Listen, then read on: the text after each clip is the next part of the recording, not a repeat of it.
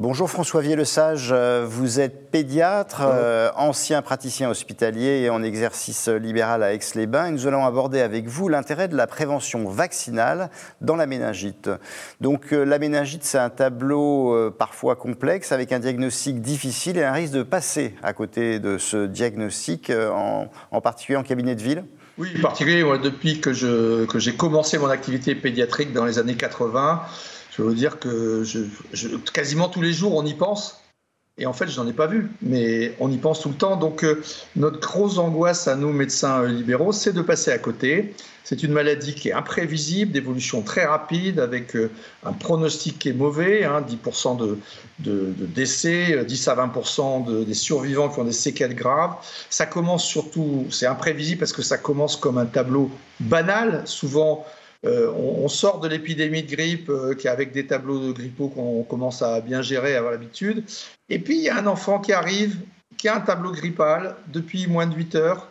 Et puis c'est là où il faut ne pas rater. Quoi. Il faut essayer d'écouter les parents qui sont plus inquiets en disant écoutez, il est vraiment pas normal, notre enfant, il est vraiment pas comme d'habitude.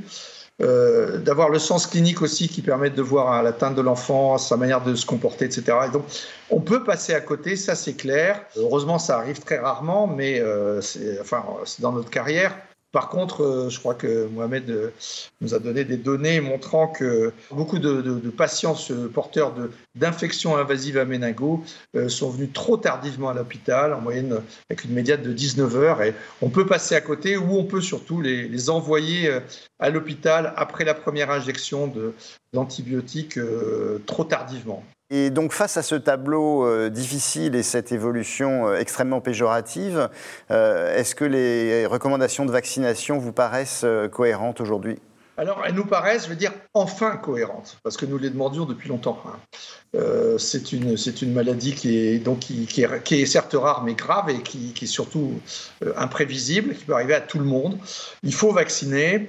Euh, il faut simplement, euh, on l'a déjà fait avec le méningocé qui avait démarré il y a plusieurs années difficilement par manque de communication.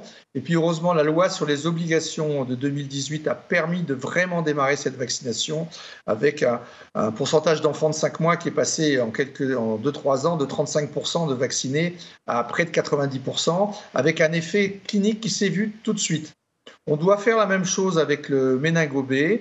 Euh, il faut en discuter aussi peut-être chez l'adolescent avec les vaccins MEN ACWY, peut-être ultérieurement aussi le MEN B chez, chez l'adolescent, mais surtout cela d'abord.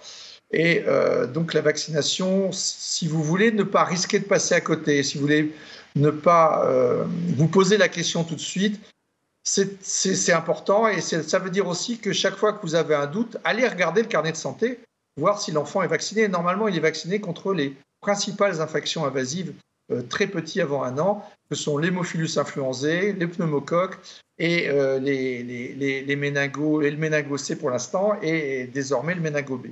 Donc le, carnet de santé doit être là, les, vaccinations doivent être prises en, compte, et si on veut les prendre en compte, bah, il faut déjà les avoir fait, et pas trop tarder à les faire, puisque c'est avant un an que le risque est le plus important. Merci beaucoup François Vieux-Lesage.